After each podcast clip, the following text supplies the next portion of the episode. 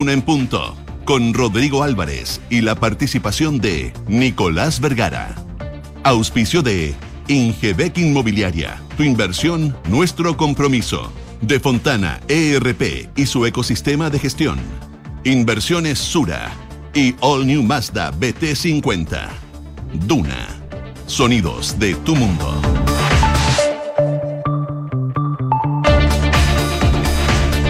Siete de la mañana en punto, son las 7 de la mañana en punto, es martes, sí, martes 16 de agosto del presente año y le damos la más cordial de las bienvenidas a esta nueva edición de Una en Punto. Eh, que hacemos desde la ciudad de Santiago, la capital de este país, para Valparaíso, Concepción, Puerto Montt, donde nos escuchan en nuestros diales y para todo el planeta en www.duna.cl y en todas nuestras plataformas em, en esta jornada de día martes que vamos a ir revisando todas las informaciones de la última hora, pendiente de lo que pasa en la estación de metro, eh, particularmente la línea 2, un desperfecto ahí ha generado más de algún atraso en eh, que funcione esta línea del metro, hay alguna molestia de los usuarios, por cierto, em, que se em, enteraron muy temprano de que estaba ocurriendo algún problema con las líneas de metro. Una semana además agitada en el Congreso, se ve reforma tributaria, sigue analizándose la reforma del gobierno, hay posibilidad de que esta semana se zanje definitivamente hacia el próximo 16 de septiembre va a ser día feriado. Y además eh, vuelve a ponerse en tabla el proyecto de indulto, el proyecto de amnistía de parte de la oposición en el Senado. Vamos a ver cómo sigue avanzando ese proyecto de ley. Pendiente también de lo que está pasando en el sur, una serie de ataques incendiarios en Angol y también en Arauco. Eh, enciende las alarmas en esa parte del país. Y qué decir, todavía las secuelas del fin de semana de encuestas entre el apruebo y el rechazo y la recta final en la cual entran las campañas cuando estabas a cuánto? 20 días del plebiscito de salida del próximo 4 de septiembre. Josefina Stavrakopoulos, ¿cómo te va? Buen martes para ti. Muy bien, ¿y a ti cómo estás? ¿Todo bien? ¿Cómo te trató el fin de semana, Lara? Bien, tranquilo. Sí, se agradece, siempre se agradece, ¿no es cierto? Y además siempre es bueno. Siempre es bueno, así que hoy día es martes, no se confundan, no es lunes. Y les cuento que eh, durante la jornada del día de hoy podríamos tener bastantes nubes, 7,9 grados a esta hora, la máxima va a llegar hasta los 13 solamente y algo de gotas podrían caer, sobre todo durante la noche, después de que tuvimos un sábado o domingo lluvioso, ya me pierdo con este fin de semana largo. Creo que fue el domingo. sí, el domingo. El domingo lluvioso, sí. Domingo en la noche llovió bastante. Qué bueno, porque se mm. necesita y ojalá y mucha que nieve cayó además De lo Arnechea para arriba. Arriba, así es. Estaba bien nevado. Y les cuento también en otras zonas donde nos escuchan a través del dial, Viña del Mar y Valparaíso, 6 grados a esta hora, máxima de 14, cielos principalmente cubiertos y también podrían tener algo de caída de agua durante la noche del día de hoy hasta la mañana de mañana. En Concepción, donde nos pueden sintonizar en el 90.1, 12 grados, la máxima no va a subir mucho más allá de eso. ¿Por qué? Porque se esperan precipitaciones desde bien temprano. Eh, va a ser lluvia con viento de entre 25 a 40 kilómetros por hora, según lo que destaca la Dirección Meteorológica de Chile. Y por último, les cuento de Puerto Montt, 5 grados a esta hora, máxima de 8, cielos cubiertos con chubascos débiles en estos momentos, una condición que se mantiene por lo menos hasta mañana, durante la mañana, seguro que nos indica el pronóstico extendido de la Dirección Meteorológica de Chile. Con bajas temperaturas entonces en la ciudad de Puerto Montt durante esta jornada que vamos a tener en un ratito más, vamos a tener la presencia de Nicolás Vergara, también de nuestros infiltrados. Hoy día nos visita Gloria Faúndez, que nos viene a hablar sobre la reactivación de los indultos a los presos del estallido. Esto se repone en el Senado y será debatido durante esta misma semana. Y también estaremos con Juan Pablo Iglesias, que nos viene a hablar sobre el lío de Daniel Ortega contra la Iglesia Católica en Nicaragua. Detalles de esa historia con Juan Pablo Iglesias cuando en un rato más estén los infiltrados acá en Dura en Punto. Cuando son las 7 de la mañana con 3 minutos, 7 con 3. Así, así estamos partiendo este martes y le presentamos de inmediato nuestros, nuestros titulares.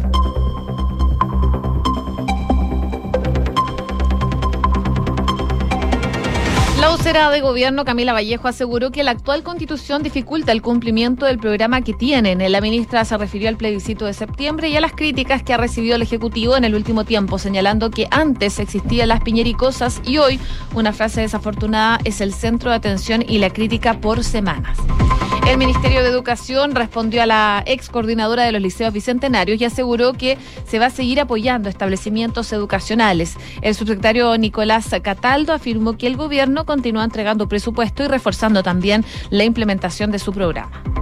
Los más de 3 millones de reservados con la vacuna del COVID son la piedra de tope para bajar las restricciones según los expertos. El primer refuerzo ha llegado al 81% de la población objetivo y el segundo apenas a un 57%. Un ataque incendiario en un predio donde se construye el parque eólico dejó 10 máquinas quemadas en Angol. Carabineros indicó que al menos 8 individuos a rostro cubierto y con armamento largo dispararon a los trabajadores del lugar para luego realizar el siniestro y huir del lugar.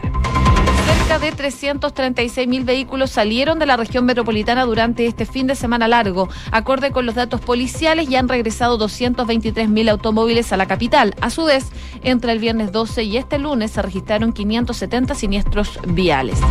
En noticias internacionales, la Fiscalía de Estados Unidos pidió mantener secreta la declaración jurada que justificó el registro de la casa de Donald Trump. Según el Departamento de Justicia, la publicación del documento podría alterar la trayectoria de la investigación.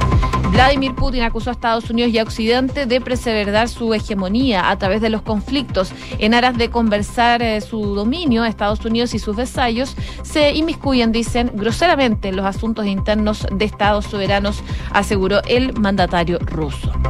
Siete de la mañana con cinco minutos. Decíamos que iba a ser una semana agitada en el Congreso. Hay varias cosas que ir mirando allá. También otra situación en materia de encuestas, de campaña, la recta final de cara a los 20 días que nos restan eh, para el plebiscito de salida el próximo 4 de septiembre. Pero hay otras situaciones que se han ido generando en las últimas horas que llaman a inquietud, llaman a la preocupación, particularmente en la parte sur de nuestro país, en la región del Biobío, también en la región de la Araucanía. Y vamos a partir justamente ahí, la región de la Araucanía, donde en las últimas horas hubo un nuevo atentado incendiario, un nuevo ataque incendiario donde desconocidos quemaron un total de seis máquinas y cuatro camiones al interior de un terreno privado emplazado en el sector de La Arcadia y en la ciudad de Angol. De acuerdo a los últimos datos que se han ido entregando, estos hechos ocurrieron en la tarde-noche de ayer en el predio La Cabaña, que es propiedad de la empresa Enel, donde se está llevando adelante la construcción de un parque eólico, lugar hasta donde llegaron ocho individuos desconocidos a rostro cubierto, quienes se movilizaban a bordo de una camioneta, los cuales portando armas de fuego intimidaron a tres trabajadores que custodiaban ese lugar. Después se entregó detalle por parte de personal de carabineros de la prefectura de Mayeco, quienes detallaron que estos hombres dispararon al aire e intimidaron a estos tres trabajadores que se encontraban custodiando las obras y preliminarmente los delincuentes habrían sustraído a las víctimas sus equipos de comunicación, teléfonos y también elementos de seguridad para que no pudieran repeler este ataque ocurrido ayer en la tarde-noche. Luego, estos hombres rociaron con líquido acelerante seis maquinarias de construcción y otros cuatro camiones que permanecían en el referido sitio, a los cuales les encendieron fuego tras concluir con su actuar delictual, emprendieron la huida en dirección desconocida. Es parte del detalle que ha entregado Carabineros a propósito de este ataque incendiario ocurrido en la región de la Araucanía. Cabe indicar que en ese sitio del suceso no se encontraron lienzos ni tampoco pancartas reivindicativas y hasta el momento no se reportan personas detenidas tras este ataque, hecho que se suma a otro ocurrido de madrugada en la provincia de Arauco, específicamente en la comuna del mismo nombre. En esa zona al menos 10 sujetos encapuchados llegaron hasta las instalaciones de una empresa en el sector de Orcones y en ese lugar procedieron a intimidar a un guardia que custodiaba el recinto para proceder con el ataque incendiario que destruyó varios vehículos y maquinaria que se encontraba estacionada en ese lugar. Luego de mm, llevar adelante este ataque, estos individuos huyeron con rumbo desconocido sin que hasta ahora se conozca el paradero y está trabajando personal de la policía en ese sector. Este hecho ocurrido ahí en Arauco, el otro en la Araucanía y sabemos de otro más también ocurrido en la región de O'Higgins. Claro, en la región de O'Higgins, principalmente en la comuna de Santa Cruz, una maquinaria agrícola resultó destruida en un incendio que ocurrió eh, durante la jornada del lunes en un fondo del sector Quinahue y según la información preliminar que tiene el Ministerio Público, este siniestro se produjo por la intervención de terceras personas, aunque por el momento se descarta la presencia de algún lienzo alusivo a alguna consigna política. Según lo que detalló el abogado de la Fiscalía de Santa Cruz, es que se trata de una grúa de proporciones para maquinaria pesada y respecto de la cual habrían antecedentes de participación de terceros en la quema. Por ahora se descartaría una consigna política respecto de esta quema y la investigación de este caso quedó ya a cargo de la CIP de Carabineros con el objetivo de poder determinar la causa del incendio. En tanto, la Fiscalía está a la espera del análisis de las cámaras de seguridad por parte de esta unidad especializada de la policía uniformada. Así que parte lamentablemente de lo que ocurrió en la comuna de Santa Cruz. Pendientes entonces de lo que pasa ahí en Santa Cruz, también de estas de mm, estos hechos ocurridos en Arauco y en la Araucanía, cuáles son las medidas que se van a adoptar de parte de la policía y también de las autoridades de esa parte del país. 7 con 9. Estás escuchando Duna en punto. Decíamos que estamos a 20 días del plebiscito de salida del próximo 4 de septiembre. Se conocieron este fin de semana encuestas y todavía, todavía hay ecos, todavía hay comentarios respecto a estos números que se dieron a conocer el fin de semana que eh, mostraron que el rechazo mantiene la ventaja sobre el apruebo, aunque esta opción ha ido recortando distancia y crecen además las expectativas. La brecha se acorta entre ambas alternativas en poco más de 10 puntos. Si uno mira, por ejemplo, lo que arrojó la encuesta de Pulso Ciudadano y se acorta la brecha en 8 puntos si uno mira la encuesta CADEM. Bueno, y en ese contexto, dirigentes eh, políticos de los dos sectores comentaron estos resultados y mientras los que respaldan el apruebo aseguran que las cifras muestran que la elección todavía está abierta desde el rechazo, eh, subraya la necesidad de que sus adherentes no se confíen eh, y que mantengan la distancia. Lo que se ha dicho en las últimas horas desde el apruebo es que van a intensificar estos días las salidas a terreno para de alguna manera mostrar por qué la nueva constitución es el camino que se necesita. De hecho, el presidente de RD y el senador Juan Ignacio Latorre señaló que se están despejando las dudas y las mentiras que se han eh, eh, dicho o se han instalado de parte de la campaña de la derecha, mientras que en el rechazo defienden que hay una diferencia considerable, pero hay que eh, no hay que relajarse, dicen sus principales dirigentes, y llamaron a redoblar esfuerzos en esta recta final, en esta campaña final que se nos tiene de aquí hasta el 4 de septiembre. El rechazo tiene que seguir adelante en lo que ha estado haciendo, fue lo que dijo el dirigente, por ejemplo, de Renovación Nacional el día de ayer, Diego Chalper, mientras que la vicepresidenta de la UDI, eh, Isabel Pla, aseguró que, mm, como era de esperarse, las opciones se estrecharon desde el inicio de la campaña, sin embargo la distancia se mantiene y muestra el rechazo que sigue siendo muy significativa y pareciera bastante inmune a la coyuntura como las acciones de intervención e incluso de la propia franja en lo que dicen en la Unión Demócrata Independiente. Pero lo concreto es que se vienen días agitados para las campañas y también de ir conociendo detalles, por ejemplo, de cuáles van a ser los acuerdos y caminos que se podrían adoptar en caso que gane una u otra opción el próximo 4 de septiembre. Ahí hay algo pavimentado de parte mm, de la prueba, tomando en cuenta el acuerdo al que se estuvieron los partidos oficialistas, mientras que en el rechazo también han ido dando luces de lo que podría pasar desde el 5 de septiembre, ¿no? De todas maneras, oye, estaba revisando declaraciones de la presidenta del Partido Socialista, mm. Paulina Bodanovich, que eh, tuvo una entrevista con el diario El Mercurio durante el fin de semana y desató la molestia de ex convencionales independientes, quienes ya habían criticado este acuerdo que tú mencionabas de reformas a la propuesta constitucional que anunciaron los partidos oficialistas el jueves pasado. Lo que mm, en palabras textuales, dice eh, Bodanovich, es que un gran error y tal vez el principal problema del resultado de la convención fue llevar la lista de independientes. Aquí hubo listas que la gente votó solo por el nombre, pero con personas como Rojas Vade, que ni siquiera tenía la integridad moral para estar en un órgano tan importante como la convención. Y esa principalmente fue una de las frases que molestó a los convencionales independientes, ahora ex convencionales, claro. Y dice que sería bueno que los partidos que hoy están en el gobierno dejen de meterle palos a la sopa, aseguraron algunos ex convencionales, sobre todo en la lista del pueblo, criticando el proceso y que comiencen a hacer campaña por el apruebo en serio. Saben muy bien que la ciudadanía no confía en ellos y así como van realizando maniobras a puertas cerradas, no recuperan el tiempo perdido, asegura eh, la ex convencional Alejandra Pérez. Eh, también la ex convencional Tania Madriaga que fue parte de la lista del pueblo, coincide. Ella dice que los convencionales independientes que participaron en la convención fueron elegidos por un proceso y que fue como resultado y dejó claro que no querían a la nueva constitución fuera redactada por los mismos de siempre. Así que generó hartas críticas las declaraciones de la presidenta del Partido Socialista luego de haber presentado este acuerdo para poder reformar la propuesta de nueva constitución. Otros ex convencionales, por ejemplo, en independientes no neutrales que han trabajado con los partidos oficialistas en la campaña del apruebo, también fueron bastante duros con las palabras de la abogada socialista en la crítica interna, pero públicamente el llamado fue a mantener la unidad, porque claro, el objetivo final es que gane la prueba para ello. Sí, hay una hay un consenso, o uno puede mirar eh, tras las líneas de lo que declara justamente Paulina Bodanovich, es qué pasaría si que efectivamente hay que llevar adelante un nuevo proceso, Nuevo proceso. de convención, ¿cierto? Y ahí eh, da la impresión de que hay muchos que tienen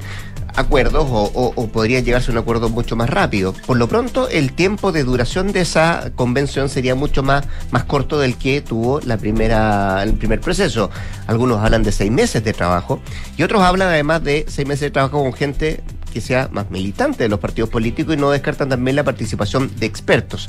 Eh, y ahí surge entonces las declaraciones, y uno puede entender las declaraciones de Bogdanovic desde el punto de vista de que a lo mejor esa conformación o esa nueva conformación de esa convención no participarían independientes de acuerdo a la experiencia que se tiene, de, y uno recogiendo las palabras de la propia presidenta del PS, la experiencia que se generó a propósito del primer trabajo de la convención constitucional. Todo por ahora, en pañales, todo en veremos, pero se van acercando posiciones respecto a qué es lo que podría pasar después del próximo 4 de septiembre. 7 de la mañana con 15 minutos. Estás en Duna en Punto. Vamos al ámbito internacional, vamos por un momento a Ecuador, donde se mantiene el temor y también el miedo en Guayaquil tras una explosión que mató a cinco personas y dejó otras 17 heridas y que llevó además al gobierno a decretar el estado de excepción. El ministro del Interior de ese país ofreció una recompensa de 10 mil dólares por información sobre este atentado. Patricio Carrillo no dudó en hablar de una declaración de guerra contra el Estado por parte de estos mercenarios del crimen organizado. Si bien Ecuador ya ha visto ataques contra cuarteles de la policía y también las Fuerzas Armadas, este es el primer gran ataque contra civiles que ha conmocionado a Guayaquil, donde varias casas y vehículos fueron destruidos en una ciudad sacudida por la violencia de los cárteles. Según los testigos, eh, los sujetos aparecieron a las 2 de la madrugada del día domingo en moto en la popular zona del Cristo del Consuelo y tras realizar varios disparos lanzaron una bolsa, una bolsa digo, llena de explosivos que convirtió la calle conocida como Calle 8 en una zona de guerra, llena de escombros, cables eléctricos cortados y mucho polvo. Al menos nueve casas y pisos fueron destruidos según un informe eh, oficial provisional por parte de las autoridades ecuatorianas. Esta explosión, como decíamos, dejó cinco muertos que han sido identificados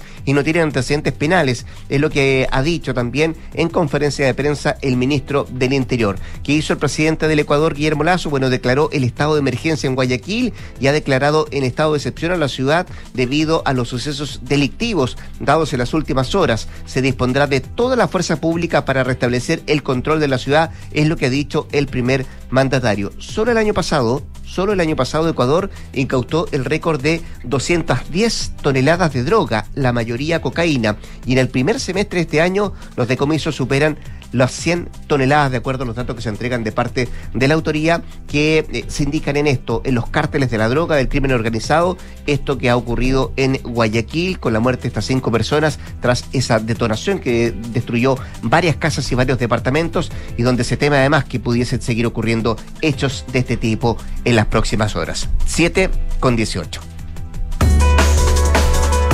Revisamos indicadores económicos a esta hora de la mañana. La UEF, 33.609 pesos. El dólar, 877 a la baja. El euro también en números rojos, 905. El IPSA en números azules, 5.394 puntos al alza. Y el cobre también al alza, 3,62 dólares la libra.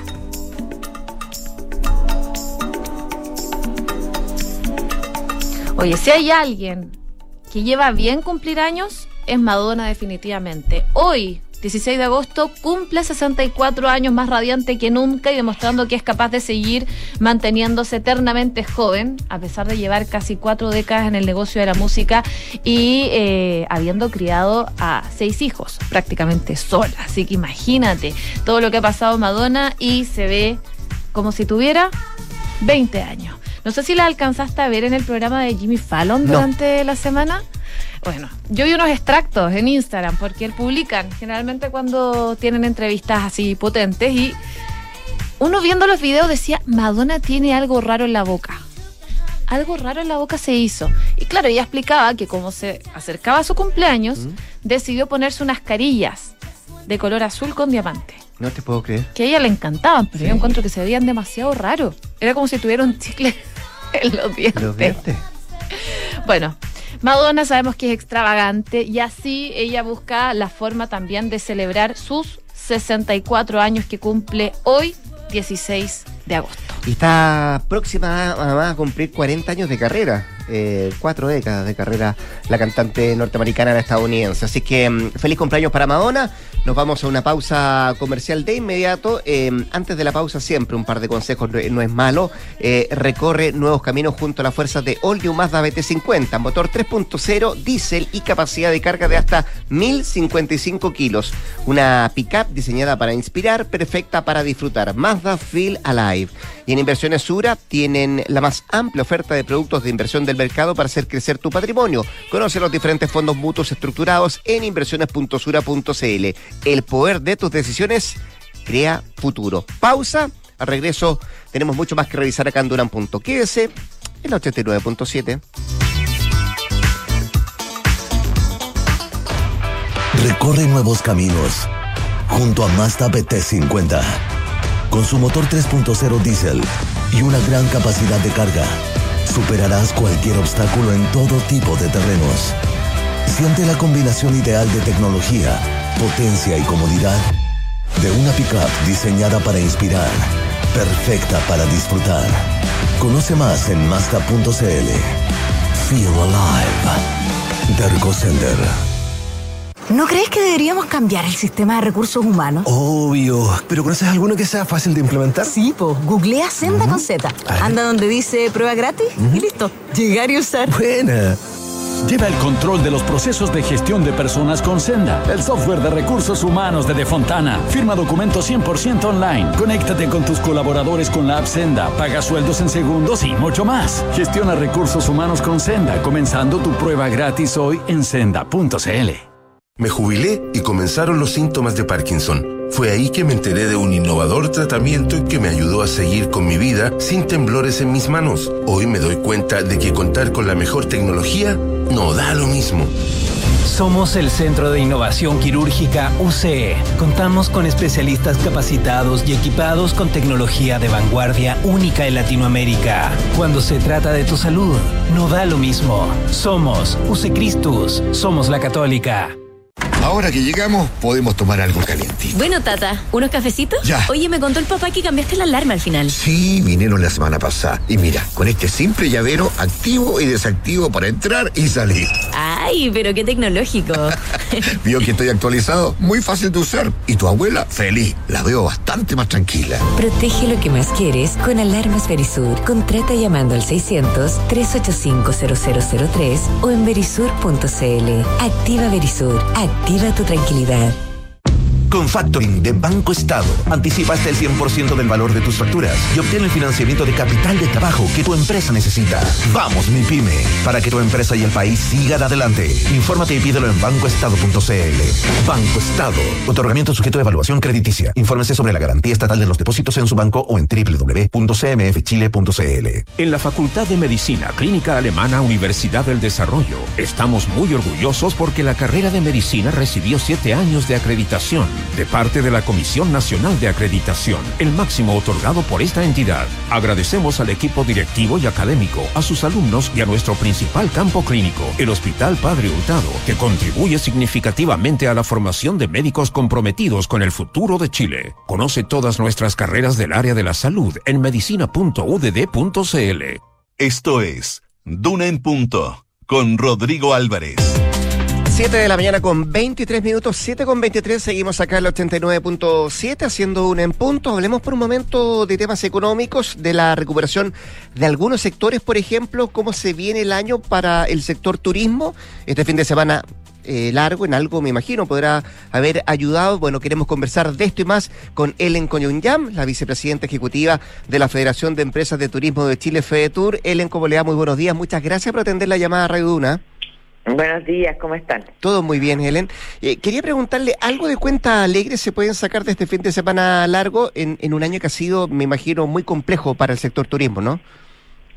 Sí, efectivamente, bueno, cualquier fin de semana largo es muy positivo porque es una oportunidad para todo lo que tiene que ver con el turismo interno, con el desplazamiento de los chilenos por el país. Y aunque no fue un fin de semana muy importante porque está entre lo que es las vacaciones de invierno y las fiestas patrias, entonces la gente tiende a guardarse un poco para esas otras fechas, eh, especialmente de cara a las fiestas patrias. sí hubo un movimiento importante de, de personas. Yo, yo estimaría que la ocupación en general fue del orden del 50%. Como digo, no es lo, no es lo mejor, pero de todas maneras es, es, es positivo porque ayuda a la recuperación de las empresas. Así que Sí. Hay que estar contento igual. Vamos, a- vamos a hablar de septiembre un ratito más y también de lo que podría pasar esta, esta semana con, con la aprobación de que el día feriado, el día 16. Pero, pero antes de eso, Ellen, quería preguntarle, a esta altura del año, ¿qué dicen las cifras si uno, por ejemplo, lo compara con un año normal? ¿Cuál es el déficit de turistas que tenemos, por ejemplo? No, bueno, estamos todavía muy, muy mal en el sentido que, eh, a ver, eh, hoy día estamos al 30% de lo que se reci- re- revi- eh, recibía eh, prepandemia, ¿no? Eh, estamos a un tercio de los turistas internacionales y eso evidentemente que tiene un impacto muy grande en las empresas del sector porque el turista internacional lo que tiene de bueno, de positivo, es que todo lo que invierte en el país lo invierte en la industria, o sea, se quedan hoteles, toma tours, va a restaurantes, etcétera. Eh, el chileno, que si bien es muy valioso como turismo interno, solamente el 35% de lo que gasta lo gasta en la industria. El resto más bien se mueve en vehículo propio, se queda en casa de familiares y amigos. Entonces, no es el impacto que tiene el turismo internacional y por eso la dificultad que tenemos en este momento que todavía no nos podemos recuperar bien.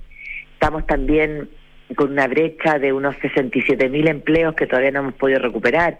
O sea, la verdad es que todavía estamos muy, muy difícil eh, en, lo que se refiere a la recu- recuperación. Ahora sí tengo que decir al tiro que la noticia que tuvimos el viernes pasado respecto de que se va a poner fin a la homologación de vacunas para la llegada de turistas extranjeros vacunados a partir del primero de septiembre es una muy buena noticia porque creo yo que gran parte de la no recuperación tenía que ver con eso. O sea, eh, la gente no quería venir nomás. Seguramente va a generar un impulso importante, pero antes de eso, déjeme mirar la radiografía que usted me estaba mostrando, Helen.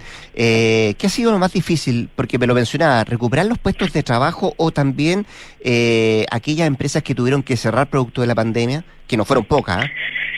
Bueno, una cosa está ligada con la otra. La verdad es que esta es una industria que, que es un 98% pyme y, y así como tenemos 15.000 empresas que dejaron de existir, digamos que tuvieron que cerrar, que quebraron, etcétera.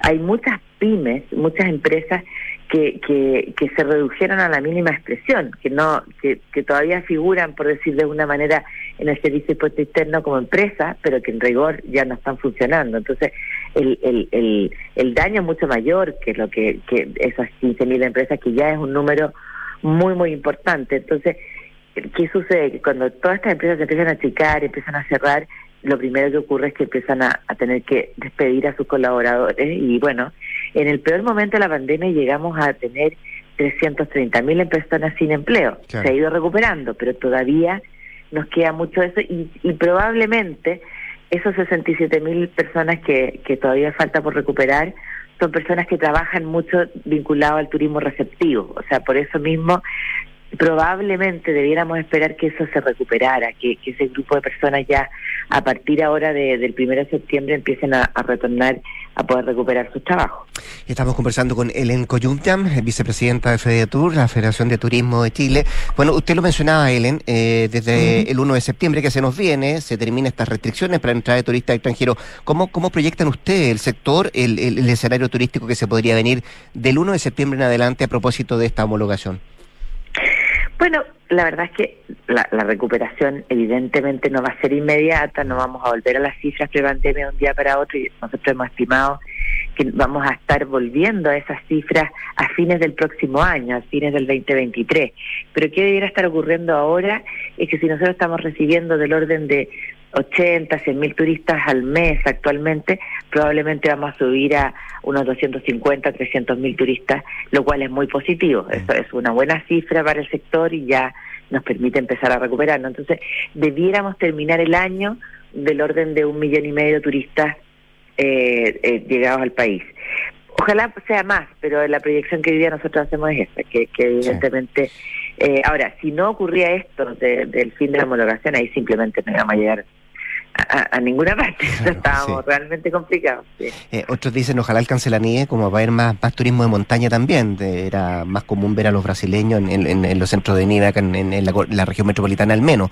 Eh, eso podría quizá darse para septiembre también, algo que, que- a lo que están aspirando, ¿no? Efectivamente, ojalá la, la, la temporada dure más tiempo y, y, ahí se ha notado mucho en este problema de que, que comentábamos recién de la, de la homologación de la no venida de turistas brasileros, es que no solamente los turistas brasileños se iban a los centros de esquí, se quedaban allá, sino que había muchos que se quedaban acá en la región metropolitana y uno y, y era, eran personas turistas que iban algunos días a la nieve y otros días se quedaban en Santiago, hacían shopping, iban a restaurantes, iban a una, una viña. Eh, eso este año no se dio, ese, ese, ese grupo de personas no, no se ha visto y esperamos que lo, lo positivo del, del turismo brasileño es que se activa muy rápido, en general eh, se, se, da mucho lo que se llama el turismo de escapada, que es como venirse tres días, tres noches, cuatro días, y esperamos que eso sí ocurra en lo que queda de temporada de invierno. Eh, si tú dices un poquito antes, me imagino que otras otras otras cuentas sacarían usted. Eh, ¿Por qué se tanto? ¿Cuál es la impresión que tienen ustedes de, de, de levantar esta homologación?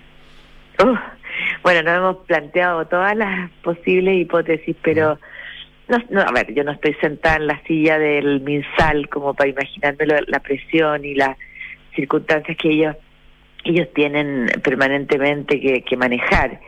Eh, creo que, que Chile, como tuvo una situación tan dura, eh, sobre todo el primer año del COVID, eh, y con el, el, la, la, el estrés que había respecto al sistema hospitalario, digamos, con la falta de cama, etcétera, eh, yo creo que, me imagino, la mirada era no, no permitirse que ocurriera eso de nuevo.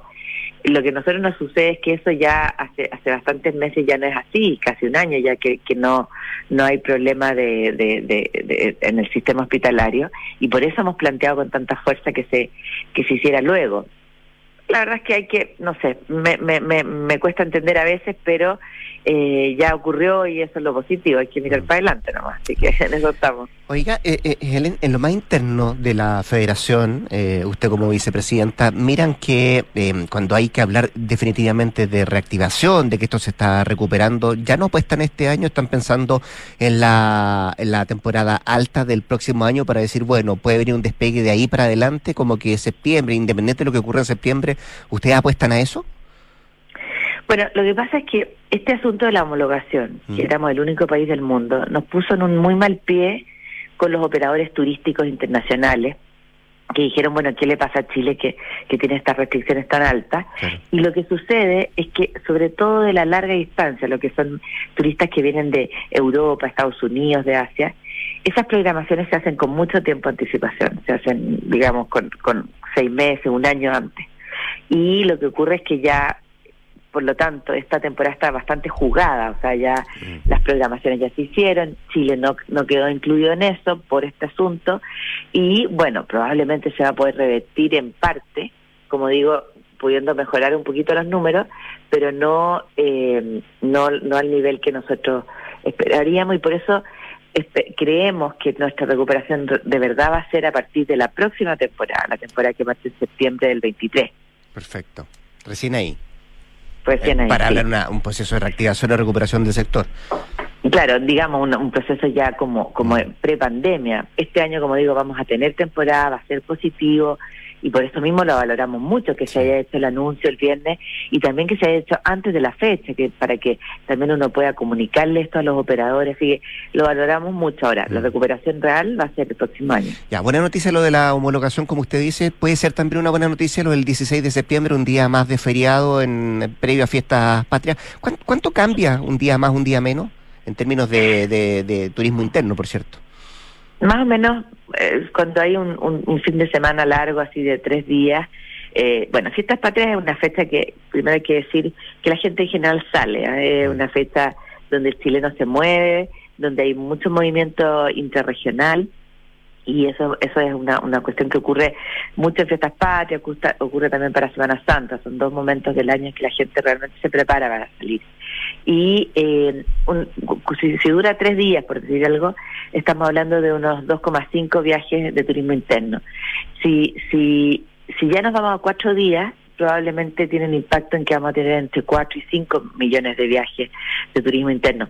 ¿Por qué? Porque la gente se entusiasma, dice, bueno, ya si son cuatro días voy a salir, incluso también tienen impacto en el lugar donde voy. Si, si con tres días los viajes son más bien interregionales, o sea, dentro de la región o, la, o a lo más a la región vecina, ya cuando, cuando vamos a cuatro días uno se entusiasma y se toma un vuelo y se va al sur, al norte, eh, se mueve un poco más lejos eh, y eso también tiene un impacto positivo. Así que eh, es bien es bien bueno, sobre todo de cara al, al momento de reactivación en el que estamos, y que necesitamos que se, que se declare feriado el 16 de septiembre. Sí, seguramente eso va a ocurrir entre el curso de esta semana, se, se ve también ese, esa posibilidad. Así es. Lo último, Helen, estamos conversando con Helen Coyunyan, la vicepresidenta de Tour, y a propósito de septiembre, cuestiones que tienen que ver en este mes. ¿Qué importancia, y si es que la haya, le dan ustedes en Tour a, al plebiscito del 4 de septiembre? Lo pregunto desde el punto de vista de estabilidad país. ¿Pueden afectar en algo? Bueno, nosotros como gremio no, no, no, nos mantenemos bastante imparciales respecto de lo que vaya a ser el resultado, pero nos parece que es muy importante como proceso para el país y que esperamos que se, que se desarrolle en paz y que el resultado que sea sea lo mejor para el país. Y, y es importante decir que sí, eh, la, la, cuando no hay decisiones, cuando hay un clima de inestabilidad, efectivamente eso impacta en la inversión. Cuando hay y incertidumbre, evidentemente la incertidumbre y la inversión turística es, es, bien relevante. Pero creo que, bueno, es un proceso que se está conduciendo de manera tranquila, cada uno estableciendo sus posiciones, así que yo creo que vamos a llegar a buen puerto en ese sentido. Muy bien, pues Helen Coyunyam, la vicepresidenta de FEDETUR, conversando esta mañana con Radio Duna. Helen, que esté muy Muchas bien. ¿eh? gracias, que les vaya muy bien. Un abrazo Buen día. igualmente.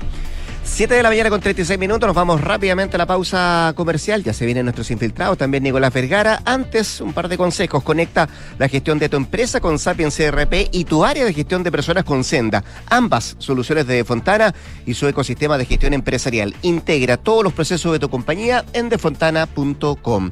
Ingebec tiene un buen consejo que darles. Ganale a la inflación invirtiendo en UF a través de renta residencial. Es la mejor manera de ganarle a la inflación y proteger además tus ahorros. Asesórate con los que saben e invierte en un activo seguro y rentable con Ingebec Inmobiliaria. Pausa. Y al regreso, Nicolás Vergara y nuestros infiltrados acá en Duna en Punto. ¿Quieres ganarle a la inflación? Escucha entonces este buen consejo. Invierte en UF a través de la renta residencial, la mejor alternativa para proteger tus ahorros sin que estos pierdan su valor. Si aún tienes dudas, asesórate con los que saben. En Ingebec Inmobiliaria te ayudan a encontrar una inversión a tu medida. Anota este buen consejo. Más adelante me lo vas a agradecer. Ingebec Inmobiliaria. Tu inversión, nuestro compromiso. ¿Tus inversiones están creando el futuro que quieres? Sí, y no solo el mío, también el de mi familia. ¿Tu patrimonio está protegido? Sí, porque elijo asesorarme con expertos. El poder de tus decisiones crea futuro. Por eso en Inversiones Sura te asesoramos con soluciones personalizadas y con la mayor oferta de inversión del mercado. El poder de tus decisiones crea futuro. Sura. Ahora que llegamos, podemos tomar algo calientito. Bueno, Tata, ¿unos cafecitos? Ya. Oye, me contó el papá que cambiaste la alarma al final. Sí, vinieron la semana pasada. Y mira, con este simple llavero activo y desactivo para entrar y salir. Ay, pero qué tecnológico. ¿Vio que estoy actualizado? Muy fácil de usar. Y tu abuela, feliz. La veo bastante más tranquila. Protege lo que más quieres con Alarmas Verisur. Contrata llamando al 600-385-0003 o en verisur.cl. Activa Verisur. Activa tu tranquilidad. Enfrentar el cambio climático es tarea de todos. Duna, por un futuro más sostenible. Las secuoyas son árboles que superan los 100 metros de altura y pueden tener una vida de 1800 años. ¿Cuál es el secreto para resistir y perdurar en el tiempo? El trabajo en equipo. Pese a ser un árbol tan alto, las secuoyas tienen un sistema de raíces poco profundas en proporción a su tamaño, solo unos 30 metros desde la base del árbol. La clave radica en que logran estabilizarse mutuamente entrelazando sus raíces con las de los árboles vecinos, un sistema que les permite soportar inundaciones e incluso huracanes. Hiperión, la secuoya más alta del mundo, con casi 116 metros de altura, está situada en la costa oeste de Estados Unidos y es un ejemplo del trabajo en equipo en la naturaleza. Y es que pocos pueden decir que han llegado a lo más alto sin ayuda de sus compañeros. Acciona, expertos en el desarrollo de infraestructuras sostenibles para recuperar el planeta. Próxima pregunta. Quien responda a esto se saca el 7. ¿Cuánto sale el envío de una pizza si la pido con Rappi Prime? ¿Se va? Cero. A mi papá le sale cero. Pedir todo lo que te gusta sin sumar el envío te hace único. Obtén tres meses gratis de envíos ilimitados y sin costos desde la suscripción de Rappi Prime. Beneficio exclusivo pagando con Visa Platinum, Visa Signature y Visa Infinite. Disfruta este y más de 300 beneficios. Visa, única como tú. ¿Cómo desarrollar las habilidades de mi equipo de trabajo? ¿Cómo fomentar el liderazgo en mi empresa? ¿Cómo...? ¡Ey! Deja de lado las preguntas y actúa como un líder. Contrata hoy mismo a Mando Medio, los expertos en capacitaciones, coaching, evaluaciones y más. Conoce más en mandomedio.com. Onognieda Eliot no Kinomognitrepni. ¿Qué? Segorei Retrepni Oreg Rogemo no Lolera. No, para, para. Deja de hablar al revés y ser un invertido. Y conoce las soluciones para invertir de manera simple y fácil desde tu app Scotiabank Go o web. Porque con Scotia Fondos tienes un grupo de coaches expertos que te ayudarán a diversificar tus inversiones según tu perfil de riesgo y objetivos. Conoce las alternativas de Scotia Fondos. Infórmese de las características esenciales de la inversión en fondos mutuos establecidas en sus reglamentos internos y scotiabankchile.cl. Infórmese sobre la garantía estatal de los depósitos en su banco o en cmfchile.cl. Marca registrada de The Bank of Nova Scotia, utilizada bajo licencia. Escuchas Duna en punto. Duna 89.7.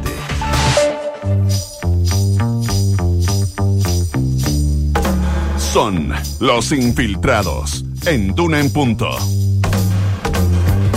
7 de la mañana con 40 minutos, 7 con 40. Nicolás Vergara, ¿cómo estás tú? Buen martes para ti. Qué bueno este, este, este martes. semana corta, ¿te Este gusta, martes eh? con cara de lunes y el. Todo. eh, Y empezar una iteración, pero mejor no. Eh, no, cuatro días es bueno. es bueno. Al final, igual a uno se le junta más pega, pero. Pero. Pero es agradable. Es agradable, ¿o no? ¿O estoy solo? No sé, te encontré dudoso. Es extraordinario que haya nomás cuatro días. Sí. Buenos días a propósito. Gloria Fagundes, una de nuestras infiltradas de esta jornada. ¿Cómo te va, Gloria? Muy bien, buenos días. Qué bueno. Y Juan Pablo Iglesias también está junto a nosotros. Bueno. Nuestro infiltrado. ¿Cómo te va, Juan Pablo? Bien, bien, ¿cómo están? Qué Buenos bien. días. Aquí estamos. Viendo cómo se nos viene la semana. Una semana que además tiene hartas cosas en el Congreso. 16 de septiembre, reforma tributaria. Estado de excepción adelantado, Así es. ojo. Adelantado también esta semana. Y. Eh, Sí, ¿Cómo una le llamamos? ¿Indulto? ¿Amnistía? No, técnicamente yo entiendo que ya es amnistía, Amnistía, pero amnistía. es una discusión totalmente inesperada. ¿Mm?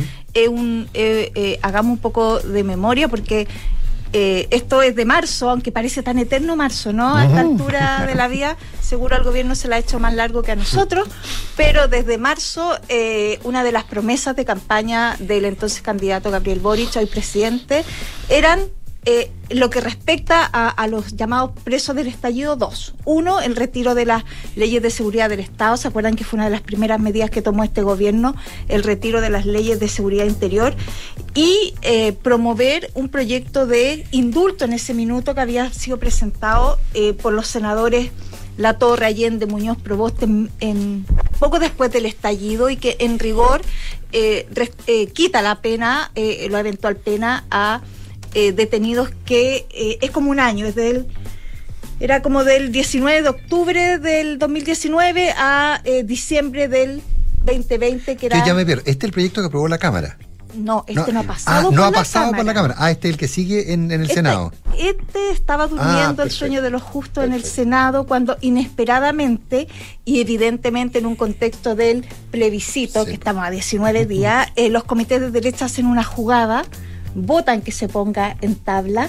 Ahí encontraron un poco durmiendo a los miembros de los comités del oficialismo, algunos no estaban, y se pone en tabla para mañana miércoles, que es cuarto lugar de la tabla, quizás no se alcanza a discutir, Mm. pero ya está en tabla. Mí un senador me dijo que no llegaban. y se reactiva derechamente la discusión por ya amnistía, porque había un tema ahí con los indultos eh, para los detenidos del estallido social. Evidentemente un tema de campaña, en una campaña que está polarizada apenas 19 días del plebiscito. eh, y cuando ya empiezan a sucederse los blackouts electorales, acuérdense que ya esta semana dejamos de tener encuestas, eh, nos cambiaron el, nos cambiaron los colegios donde votamos también, revisaron supongo, me cambiaron, me cambiaron gracias Cervel. Eh, a mí, gracias, Cervel, me puso más lejos. No me puso más incómodo, pero hay que reconocer mí- que es a- más no, cercano. no, a mí no me ya puso. estaba A mí me puso a la misma distancia y mucho más incómodo. Bueno, este es un tema, el de la amnistía, que divide al oficialismo. Recordemos que el gobierno en algún minuto ya tiró la esponja y no le renovó la urgencia de discusión, precisamente porque no hay un acuerdo eh, sobre cómo votar este proyecto. Es un proyecto que sigue en el Senado, no ha podido eh, salir de allí, después tendría que ir a la Cámara en la eventualidad de que avance, pero eh, en un oficialismo que está eh, bastante tenso, ¿no? Yo creo que lo menos que quiere el oficialismo es que se le ponga una nueva discusión que lo divida eh, sobre algunos temas. eh, y este tema en particular los divide harto. Hay un grupo de eh, senadores que no están disponibles directamente para, para votar. Son 22 votos, si no me equivoco, 22, 29, son hartos votos, no están los votos, así que probablemente yo creo que la jugada de la derecha era ponerlo en tabla, ojalá discutirlo y derechamente rechazarlo para dar una señal señal- señalan ellos en contra de la violencia que eh, se desató post estallido. Así que yo creo que ahí el oficialismo está, va, va a tratar de conversar harto los proyectos previos para no llegar a esta discusión, pero ya el tema está sobre la mesa, insolayable, el gobierno no quería discutirlo, eh, pero como les digo, aquí hubo una jugada y, y estuvo bien, digamos, porque lo pusieron o lo lograron poner en tabla cuando nadie se esperaba esta discusión de vuelta. ¿No, pues, no, ¿No podrá tener un efecto boomerang? ¿Cómo así? No, no sé, porque a- ayer me, me decía, anoche me decía un senador de izquierda, me decía que eventualmente podía ser una buena oportunidad de unidad para ellos. No sé, me pareció raro. Me pareció No, raro. no, no entiendo a tu No, senador. yo tampoco, tampoco. A ver, no le contrapreguntaste. Yo tampoco. No, no, no, sí me explicó, pero no lo entendí. Para ser honesto, no lo entendí. No, yo pero, creo que estos pero, son temas que al oficialismo se denota eh, fuertemente estas dos almas, ¿no? Entre un alma que eh, eh, suele ser más de izquierda en estos temas y otra alma que está más vinculada a la centroizquierda. Y sobre todo, además, en esta coyuntura, donde además la centroizquierda está también fraccionada en función del plebiscito. Eh, el plebiscito evidentemente tiene mucho que ver con el estallido social. No habría este no habría habido un proceso constitucional, no tendríamos plebiscito el 4 de septiembre si no hubiera habido un estallido social. Eh, recordemos que la, en la vía por la que se eh, logró encauzar el conflicto, entonces yo creo que sí es un tema que genera mucha discusión en el propio oficialismo, en un, como les digo, un oficialismo que es frágil, que está fragmentado y que estas discusiones no lo ayudan.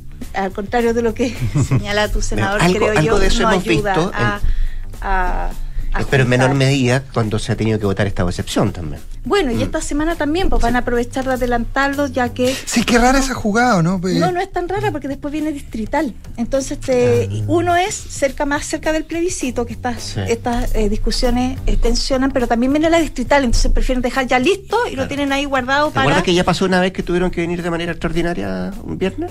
Sí, pues. Pero, pero. Entonces lo dejan guardadito y después se re- y después que- se pide de nuevo Pero si es que espérate un poco, pero es que espérate un poco. Ahí yo creo que Contralorito podría decir algo. Porque tú tienes que votar en mérito de las circunstancias del momento. Entonces tú no estás anticipando las circunstancias del momento. O sea, Estás adelantando, eh, de estás adelantando. Eh, entonces, yo, yo creo, o sea, de hecho, me parece sí, yo creo que es lo más práctico. Imagínate semana distrital en campaña todavía, imposible que vengan, eh, se complicaría mucho el panorama. Eh, pero, pero en el fondo, el sentido es que el sentido de la resolución de que es cada 15 días es que debes ir siendo evaluado de acuerdo a las circunstancias que vayan cambiando. Entonces estamos votando cuando, 10 días antes. Yo creo, sí, Diez pues, días si antes, votamos sí, la semana 12 se votó días antes. semana- Sí. Votamos, dicen los. Empatado, se claro, votó la se votó la semana pasada, claro. claro. Se votó la semana pasada. Entonces estáis votando 10 días antes y no sabes cuál va a ser Mm. la situación en ese momento.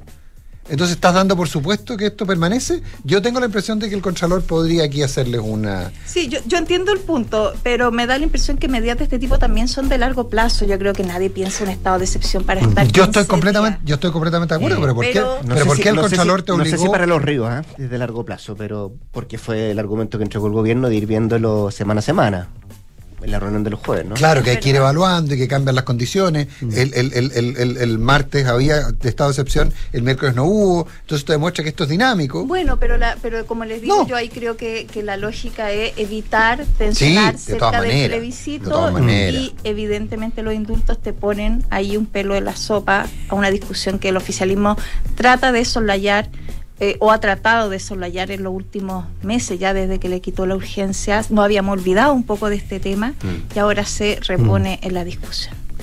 Veamos, pues. Veamos pasa Tiene súper mal pronóstico, creo yo. Yo creo ¿Sí? que si se llega a votar, eh, no están los votos. Nunca estuvieron los votos, para ser franco, para un proyecto de esta naturaleza. Muy bien, vamos a ver qué lo que pasa esta semana con ese y otros temas más en el Congreso. Nicaragua.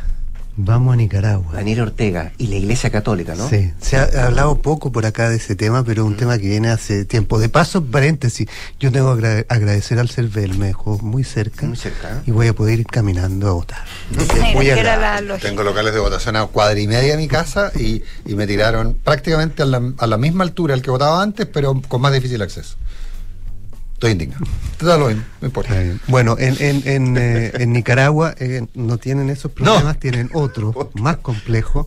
eh, y este de la Iglesia Católica ha ido creciendo en el, en el tiempo. Es un problema que se arrastra desde las protestas de 2018, no sé si se acuerdan, que fueron unas protestas muy, muy intensas que partieron con una reforma que después se retiró para, previsional, pero que tuvieron a, a- a Daniel Ortega a- al borde del abismo, digamos, y, de- caer. Fue, fueron muy, muy intensas y dejaron eh, eh, más de 300 eh, eh, perso- eh, eh, pues sí, fue, sí, fue sí. muy, muy, muy severo. Incluso eh, eh, Andrés Oppenheimer recordaba en una columna que por esos días entrevistó a Daniel Ortega, él decía que no eran 300 y tantos muertos, eran solo 195. Solo. Ah, solo.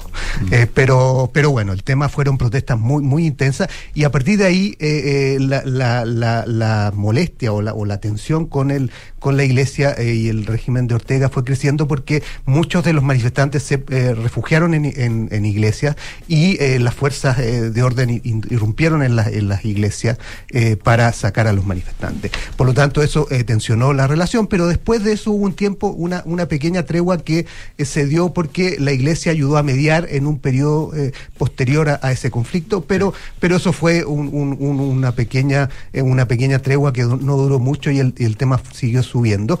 Eh, tanto que en marzo pasado eh, el gobierno de, de Ortega le quitó el beneplácito al, al nuncio y en rigor lo echó, digamos, de, de- de- de Nicaragua.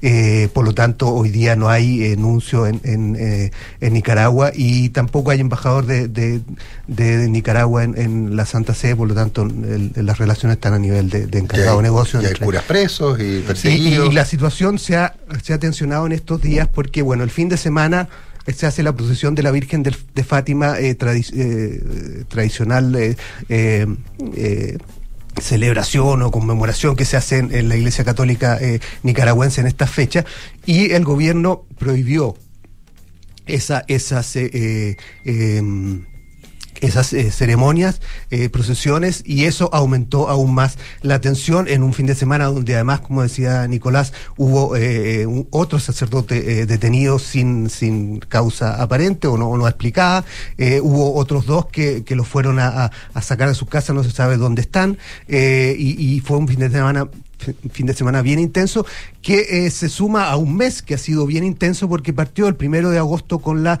eh, suspensión o el cierre de eh, siete emisoras católicas en, en- Nicaragua. A partir de ahí hubo muchas protestas y uno de los que encabezó estas protestas fue el, el obispo de Matagalpa, el obispo Álvarez, que desde el 4 de agosto, a partir de producto de estas críticas que venían de antes, ha sido muy crítico al régimen de Ortega, la policía lo sitió en, la eh, eh, sede eh, obispal de, la diócesis de, Matagalpa y desde esa fecha, el 4 de agosto, está sitiado junto a otras 10 personas y no ha podido salir, está virtualmente en arresto domiciliario, entre comillas, porque se lo acusa de estar organizando grupos violentos para desestabilizar y derrocar al régimen.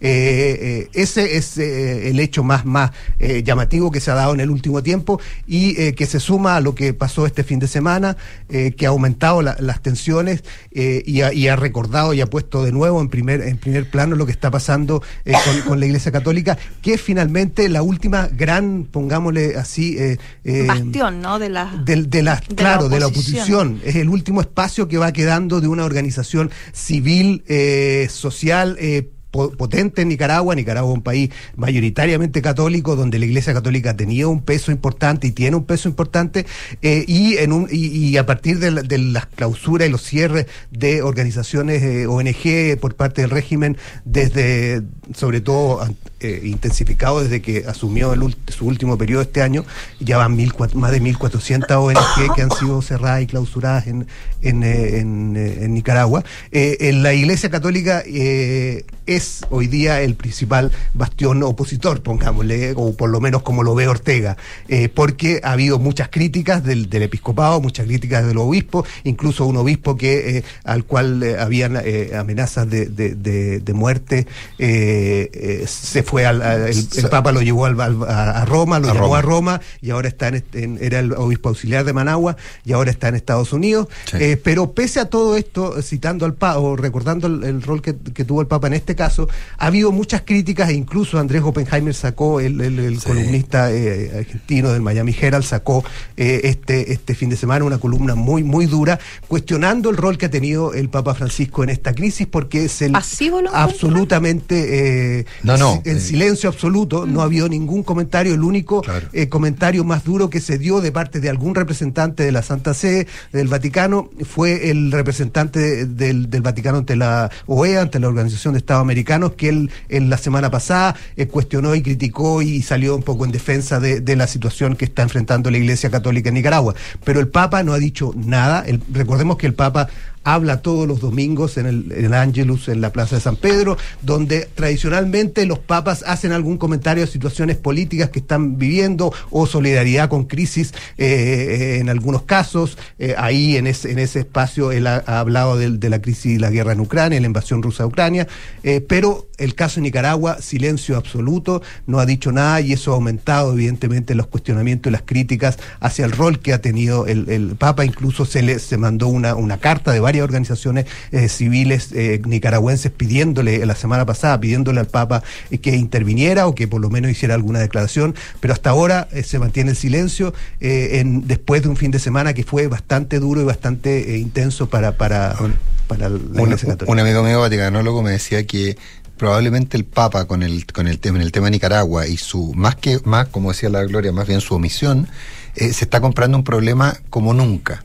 Eh, hay muchas cosas que dentro de la iglesia no les gustan a mucha gente pero está dispuesta a aceptarlas Eh, pero esto y el rol político que activo que cumple en Argentina son dos elementos que eh, estarían planteándole al Papa una disidencia en gente muy cercana inclusive Eh, y esto tiene Y que Perdón, pero ¿por qué razón no se pronuncia el Papa? ¿Ha habido algún tipo de Es la- razón es- o un es tema? la gran- es la o gran- la crítica es- es que ideológica la el- omisión. es una, la gran duda, no sé si, si, si Nicolás alguien te ha, te ha sugerido alguna hipótesis, pero, pero no hay, no hay ninguna claridad. Incluso eso que decía Nicolás es un hecho porque este, este, este finales de la semana pasada, el primado de, de Honduras, el, el cardenal Maradiaga, que es uno de los hombres más cercanos al Papa y que participa en este consejo de, de- de cardenales que lo ayudó a elaborar la reforma de la curia. Fueron Junta en Aparecía, Exacto, etcétera, ha sido claro. muy cercano, sacó una declaración muy dura contra la situación en Nicaragua, llamando a la solidaridad y el apoyo a Nicaragua, eh, y es probablemente la persona más cercana al Papa que ha cuestionado ya, y se ha referido a la situación en Nicaragua.